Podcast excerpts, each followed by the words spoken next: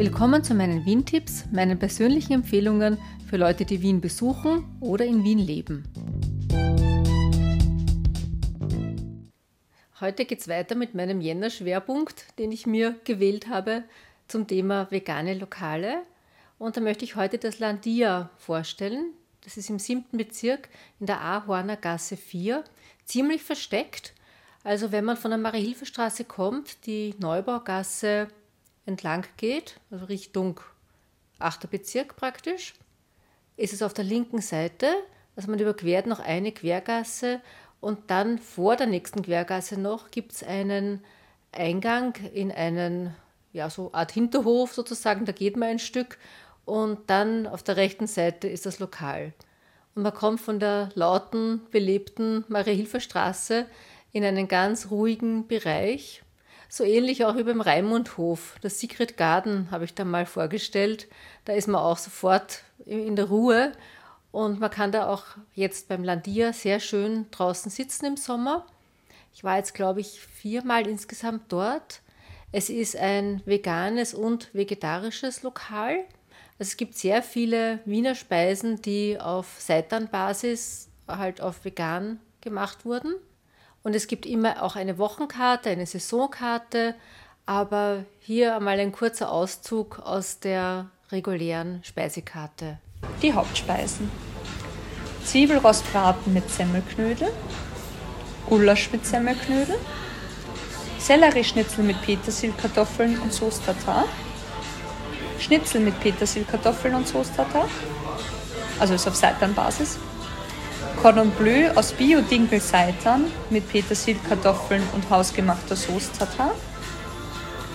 Wadesteller sind rote Linsenbällchen mit Tahina, Melanzani und gemischtem Salat. Oder gebackene Austernpilze auf Blattsalat oder Braterdäpfel mit Sauce. Handgemachte Piroci gefüllt mit Kraut- und Steinpilzen, dazu gemischten Salat. Gebackene Champignon auf Blattsalat und mit Braterdäpfel. Handgemachte Kärntner Karsnudel mit gerösteten Zwiebel auf Blattsalat. Zucchini Cordon Bleu mit Petersilkartoffel und hausgemachter Sauce gebackener Brie auf Blattsalat oder mit Bratkartoffeln mit Sauce veganes Huhn, also aus marinierten Seitan, mit frischem Ingwergemüse und Bratkartoffeln oder hausgemachte vegane gebackene Käsesticks auf Blattsalat oder Bratkartoffeln mit Tartar. Wir hatten beide die Suppe von der Tageskarte, eine Linsensuppe.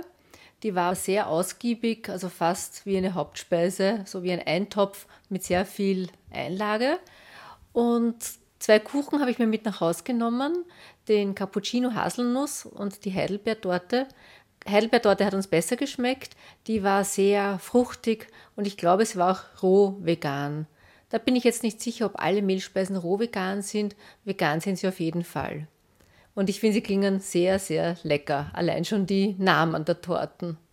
Orangen-Schokotorte, Himbeertorte, Kokoswürfelschnitte, Sauerkirsche Mohn Pekannüsse Torte, Schoko Haselnusstorte, Heidelbeertorte, Vanille Schokotorte, Apfel-Vanille-Torte, Cappuccino Haselnusstorte, Apfel-Mohnschnitte, Schokonussschnitte, Himbeer-Passionsfruchtschnitte, Mango-Limette-Schnitte oder Schokolavakuchen. Sie haben auch sehr interessante Getränke, zum Beispiel Smoothies. Ginger Red Margarita ist mit Mango, Ingwer, Limette und Kombucha. Pina Colada Bucher ist mit Kokosmilch, Kombucha, Ananas und Vanille. Rejuvenating Potion ist mit Spinat, Kombucha, Apfel, Banane und Limette. Und Very Berry Beetbucher ist mit Waldbeeren, rote Rüben, Hanfsamen, Zimt und Sojajoghurt.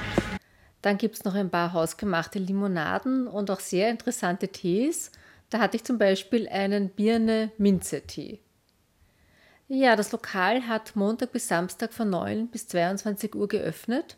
Ich bin da immer unsicher, ob ich dazu sagen sollte Öffnungszeiten, weil die können sich ja sehr schnell ändern, aber mal vielleicht so als Orientierung und ja, man muss ja dann sowieso auf der Homepage am besten vorher nachschauen. Die Speisekarte, die Wochenkarte findet man auch aktuell auf der Internetseite. ja, guten Appetit!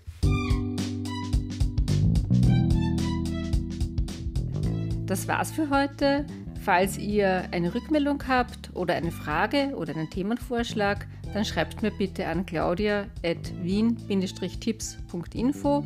Ich freue mich auch, wenn ihr den Podcast abonniert oder die bisherigen Folgen hört auf wien-tipps.info. Und danke fürs Zuhören und bis zum nächsten Mal.